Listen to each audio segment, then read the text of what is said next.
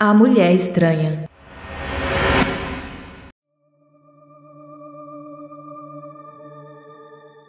Este relato não aconteceu comigo, e sim com a minha prima.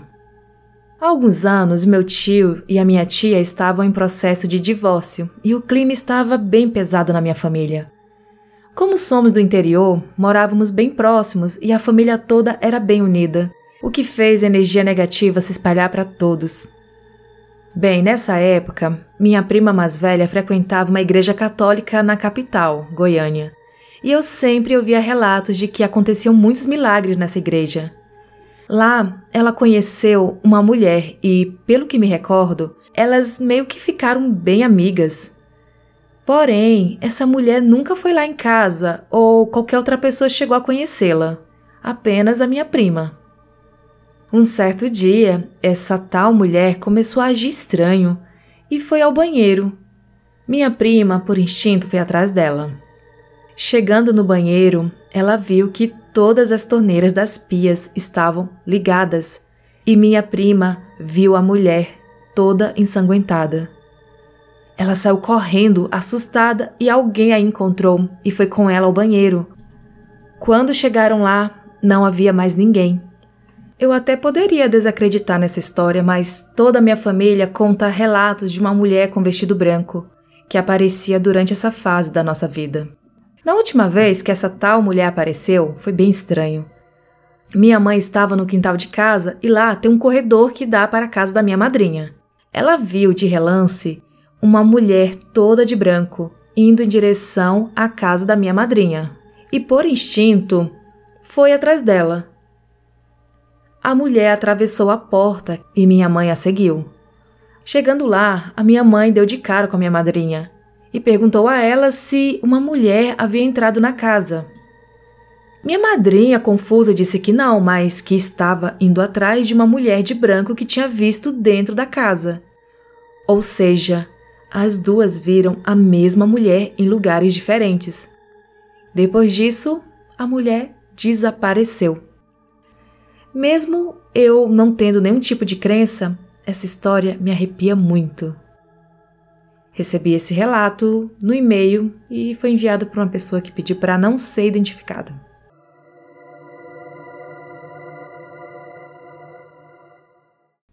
A Sombra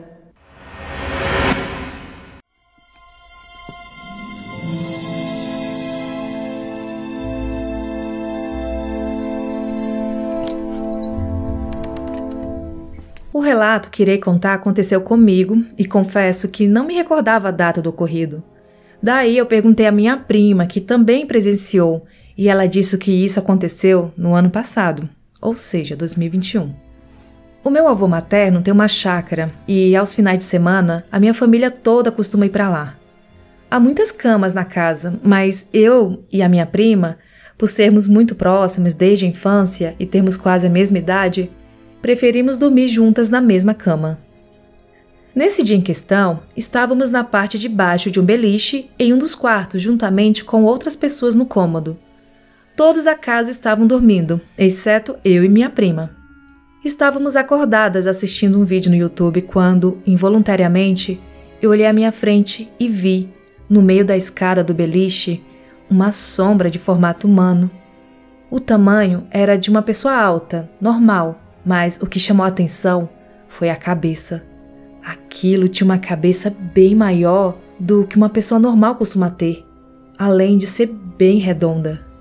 Sem desviar o olhar da sombra, chamei a atenção da minha prima, que estava ao meu lado, e disse para ela olhar para frente. Lembro exatamente do que eu disse. Rafaela, Rafaela, olha lá. E a cutuquei bruscamente. Nesse momento, ela olhou na direção que aquilo estava. Acompanhamos com o olhar a sombra passar na nossa frente. Na hora não sentimos medo, acho que devido ao choque. Mas hoje em dia não consigo olhar muito tempo para o quarto em que vi a sombra e nem fico lá sozinha, principalmente à noite. E assim que nos acalmamos, eu perguntei a essa prima o que ela tinha visto. E ela descreveu exatamente o que eu vi. E olha que eu nem tinha contado a ela o que eu tinha visto. Depois desse dia, ela relata ter visto sombras e vultos. Sempre que vamos falar daquela sombra, Nos referimos a ela como o cabeçudo. Recebi esse relato no direct do Instagram, foi enviado pela Ana Júlia.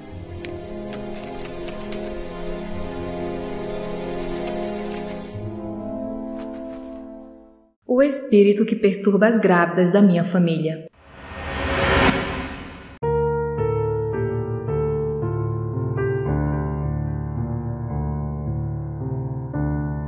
Esse relato que vou contar aconteceu comigo há uns seis anos.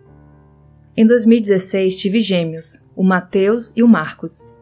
Foi uma gravidez difícil, pois vivia doente e, no quarto mês de gestação, tive que ficar internada em uma maternidade na capital do estado e fiquei lá até dar luz, que aconteceu quando eu estava no sétimo mês de gravidez.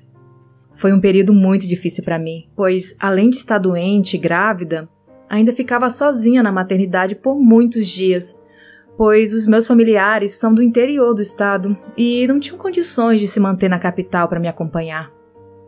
Bom, quando eu estava no sexto mês de gravidez, começaram a acontecer coisas muito estranhas comigo. Eu passei a ver uma mulher negra, magra e com vestido antigo, na altura do joelho. Ela entrava no quarto, ficava de pé no leito e me olhava. E eu ficava aterrorizada.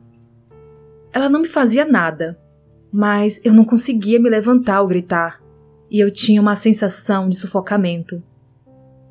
Para o meu desespero, ela passou a me visitar todas as noites. Eu já não comia, não dormia, vivia apavorada e passava por tudo isso em silêncio. No sétimo mês, eu estava dormindo quando acordei com o barulho de alguém subindo no leito. Quando abri os olhos, ela estava lá, deitada comigo no mesmo leito. Isso foi demais para mim. Senti um frio inexplicável junto com uma sensação de morte. Eu não conseguia nem gritar por ajuda. Essa situação se manteve por horas até que, pela madrugada, uma enfermeira entrou para dar medicação a outra paciente e foi me perguntar se estava tudo bem. Segundo ela, eu estava de boca e olhos abertos. Aí, quando ela me tocou, percebeu que eu estava ardendo em febre. Nesse momento, eu percebi que aquela mulher que estava deitada comigo havia sumido. Me levaram para outra sala, examinaram e fui submetida a uma cesariana de emergência. Meus filhos prematuros precisaram de cuidados e eu fiquei inconsciente por alguns dias. Graças a Deus me recuperei e meus filhos também, embora um deles tenha nascido com uma deficiência. Quando tive alta, voltei para o interior e, já em casa, chamei a minha avó e contei para ela tudo o que havia acontecido, já esperando que ela não acreditaria em mim. Tão grande foi a minha surpresa quando ela não só acreditou, como também me contou uma história que é um segredo de família. Ela me contou que, há mais de 85 anos, uma mulher chamada Joana, também da nossa família, morreu de parto juntamente com seu filho. Pois naquele tempo os partos eram feitos em casa por uma parteira, pois não havia hospitais como hoje em dia. E, a partir de então, essa mulher começou a perturbar as mulheres grávidas da nossa família. Muitas sentem apenas frio e mal-estar. Outras, como foi no meu caso, são visitadas, perturbadas e atacadas por ela até o dia do parto. Depois que tive meus bebês, nunca mais vi ou senti a presença da Joana. E assim como todas as grávidas antes de mim, tenho que guardar esse segredo. Esse relato foi enviado no Telegram pela Claudenice.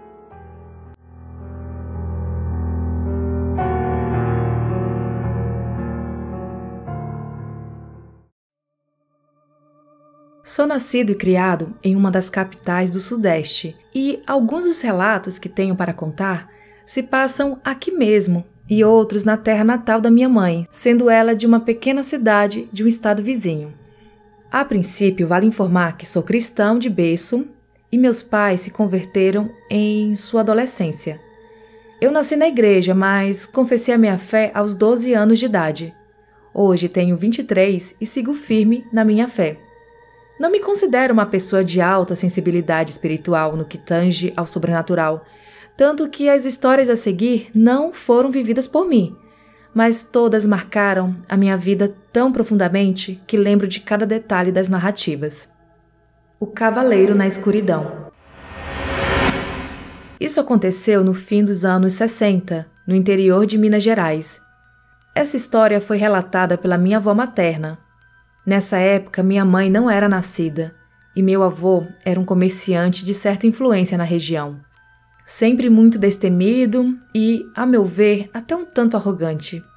Passava a maior parte de seus dias cavalgando entre os povoados vizinhos, levando mercadorias para vender, sempre ostentando na cintura um facão e um revólver. Em um fim de tarde, após concluir o negócio numa cidade vizinha, ele foi convidado para passar a noite na casa de um parente e partir apenas pela manhã. Porém, tomado pelo sentimento de orgulho e não querendo ter que dever algum favor a alguém, recusou a oferta. Selou seu cavalo e partiu já quase escurecendo. Mesmo sendo um povoado vizinho, a distância que deveria ser percorrida não era pouca. A viagem duraria pelo menos três horas. A estrada pela qual ele seguiria a viagem não era regular, possuindo vegetação alta em quase toda sua extensão e cobria a luz da lua, deixando pouquíssimas clareiras que se alternavam pelo caminho. Como era de se imaginar, numa estrada secundária no interior do país, nos anos 60, não havia iluminação pública. Era nítido o quão perigoso o caminho era, mas, mesmo assim, ele insistiu montando em seu cavalo e adentrando a estrada em meio à mata. Com o passar das horas e seu destino ficando mais próximo, mais ou menos pela metade do caminho, ele se aproximou de uma clareira onde a estrada se afunilava. Foi ali que ele notou uma figura ao longe.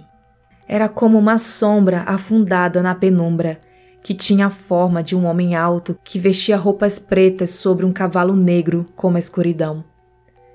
Ao se aproximar um pouco mais, a imagem foi ficando mais nítida e ele teve certeza de que se tratava de um cavaleiro.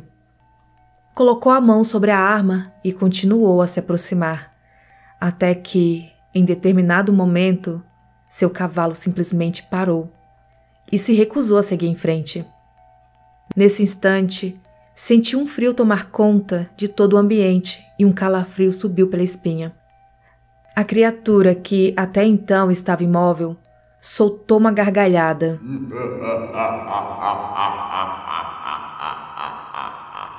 E num único ato moveu o cavalo em direção ao meu avô, que, incrédulo, num ato de desespero, deu meia volta no cavalo e correu o máximo que pôde, esquecendo até de sacar sua arma. Após cavalgar-se em direção e sem olhar para trás por alguns minutos, finalmente teve coragem de checar para ver se aquela coisa ainda o perseguia, constatando então que na fuga havia se perdido. Seguindo um pouco mais, chegou na entrada de um sítio onde viu alguns lampiões acesos Entrou e pediu abrigo ao dono. Um senhor muito bondoso que consentiu e o acolheu por aquela noite. Sem dormir um só segundo, meu avô se levantou assim que amanheceu, agradeceu a hospedagem e partiu em direção a seu povoado, contando esse relato somente para minha avó. Passando posteriormente pelo trecho do encontro macabro, perceberam que estavam sob pés de gameleira que localmente é conhecida como a árvore em que o diabo repousa embaixo. A criatura da noite. Esse relato se passa em 1994, na cidade em que moro atualmente. Na época, meus pais eram recém-casados e muito novos, tendo meu pai 24 anos e minha mãe 23. E nessa época assumiram a liderança do grupo de jovens da igreja.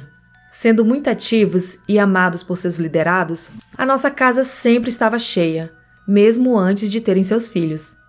Isso se manteve por muitos anos, até mesmo após meus pais deixarem a liderança de jovens para assumirem outros cargos. Essa história foi vivida por um rapaz que chamarei de Edgar. Na época ele tinha 17 anos e era um ex-usuário de drogas que havia se convertido e a muito custo e apoio da igreja conseguiu se recuperar, se juntando ao ministério. Posteriormente, ele se tornou um grande amigo do meu pai, e essa amizade dura até os dias de hoje. Edgar pertencia a uma família desestruturada. Por isso, aos 18 anos, arrumou um emprego e deixou a casa dos pais, alugando uma pequena kitnet num bairro humilde aqui na minha cidade. Certa noite, após chegar do trabalho, caiu uma forte tempestade com raios e trovões, e por isso ele decidiu que ficaria em casa e não sair mais. Foi então tomar um banho para se preparar para dormir.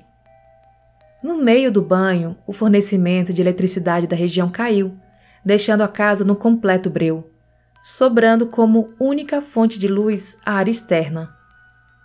Foi então que, pela báscula do banheiro, ele avistou uma silhueta o encarando a cerca de 20 metros. Era uma criatura humanoide de mais ou menos dois metros de altura, com olhos escarlates, que se destacavam na escuridão da noite. Era possível notar que a criatura também possuía um único chifre centralizado em sua testa. Num ato de urgência, trancou o chuveiro, colocou uma roupa e saiu de casa o mais rápido possível. Se encaminhou para o topo do monte perto dali, onde costumava orar, e nessa altura a chuva já havia cessado. Quando chegou no topo do monte, um forte vento se abateu sobre o local e a vegetação de capim alto se deitou em função da forte ventania. Foi então que ele pôde ver, marcado na vegetação, passos lentos que vinham em sua direção. Muito assustado, ele rapidamente desceu o relevo até chegar aos pés do monte. Ajoelhou-se pedindo misericórdia e proteção a Deus. Naquele instante, tudo se acalmou. E olhando para trás, já não havia mais nada. Retornou para casa tranquilo, apesar de assustado. E embora tenha passado algumas noites em claro devido ao ocorrido, nada parecido voltou a acontecer. Cerca de 12 anos depois, quando eu tinha 7 anos, ele me contou essa história. Lembro que fiquei muito assustado.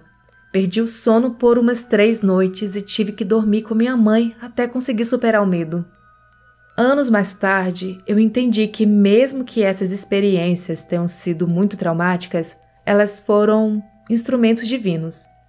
Acredito que Deus nos mostra, através dessas histórias, que seu zelo por nós é imensurável e que batalhas ocorrem ao nosso redor, mas que o mal não pode nos atingir. Recebi esses relatos no e-mail.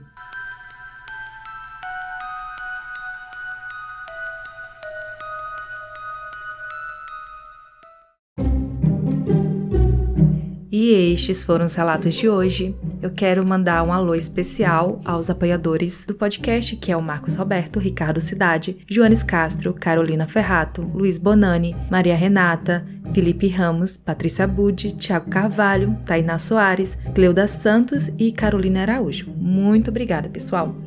E quem quiser ser também um apoiador financeiro, entre lá no site do Apoia-se, que é apoia.se barra assustadoramente, ou através do Pix, que é o assustadoramente.outlook.com. Gente, muito obrigada a vocês que estão me marcando lá na retrospectiva do Spotify. O ano tá voando, né? Que parece que foi ontem que vocês estavam me marcando. Hoje me assustei já com as marcações. Muito legal. Podcast crescendo muito. Muito, muito, muito obrigada por vocês ouvirem, gostarem desse trabalho, que dá trabalho. Gente, os episódios estão um pouco curtos porque estou um pouco apertado finalizando esse semestre da faculdade. E por isso, no final, aqui depois que eu terminar de falar, vai começar um, uma coisa nova aqui. É que eu tinha gravado. Então eu vou colocar. É um pouco diferente do que eu tô habituada a gravar aqui para vocês. Eu gravei pro YouTube, que eu tenho um canal lá, flopado, por sinal. Então, assim, eu tô fazendo umas coisas que eu não faço aqui para ver se chama atenção. Porque não tem, não tem, tá flopadíssimo. Então, se você estiver é, ouvindo, vai lá seguir, dar esse apoio. É falando de lugares assombrados. Eu nem faço muito aqui, é porque a maioria dos lugares famosos, assombrados, é tudo fora do Brasil. E eu não sei nem pronunciar esses nomes, falar a verdade. Eu passo vergonha. Eu tenho que pesquisar lá no Google como que pronuncia. Eu vou lá no YouTube pesquisar para ver como que a pessoa pronuncia. Que eu não sei pronunciar esses nomes, né? E é isso, pessoal. Espero que vocês gostem. As férias estão chegando e eu vou tentar fazer episódios mais longos para vocês, assim, meia hora no mínimo. Que eu sei como é bom você dar o play e fazer suas coisas sem ter que voltar no celular e mudar de canal, procurar uma outra coisa. Agora, em dezembro, eu acho que dia 19, o podcast completará três anos de existência. E eu estou preparando uma surpresinha para vocês. Se tudo der certo, vai ter uma coisa bem legal para vocês. Então vamos torcer para dar certo. e é isso, pessoal. Até o próximo episódio. Entre lá no grupo do Telegram, siga o Instagram. Os links estão aqui na descrição do episódio. Até a próxima quarta.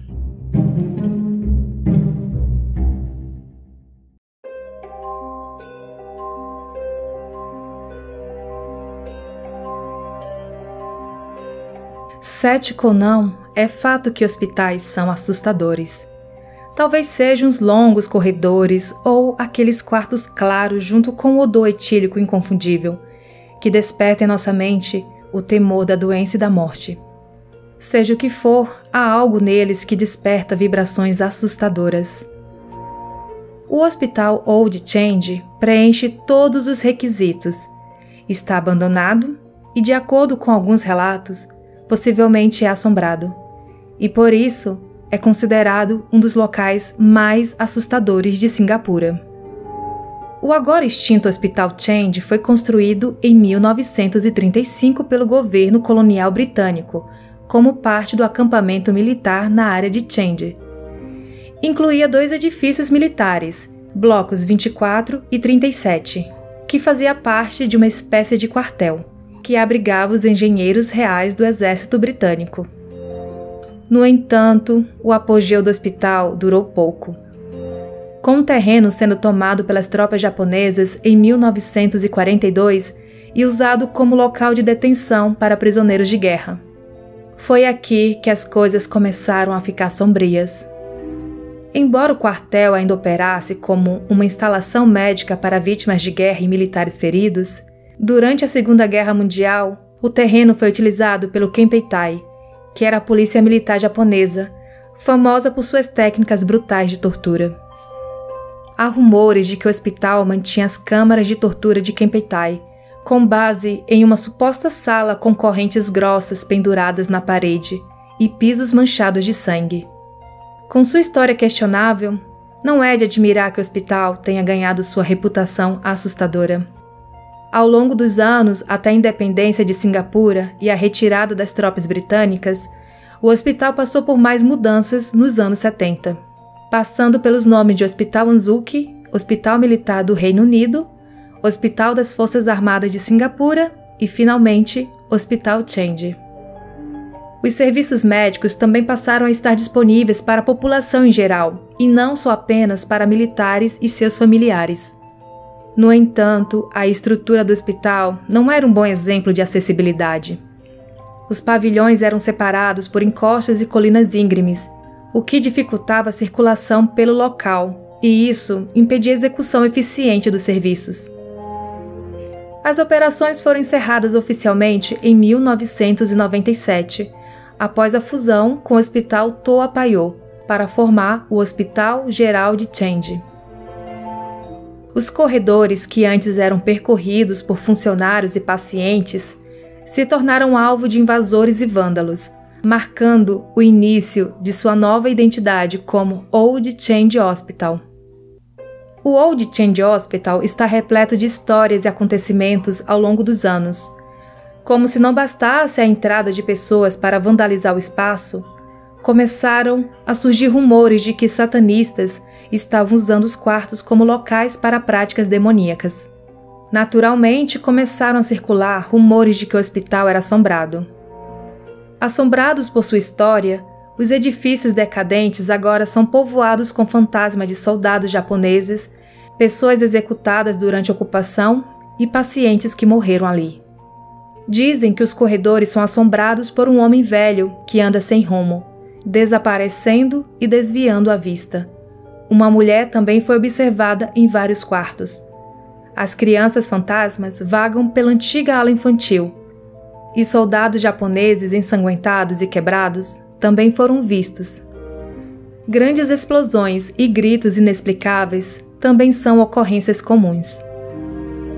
Por ter essa fama de mal assombrado, os terrenos foram usados por produtoras como cenários de filmes e programas de terror.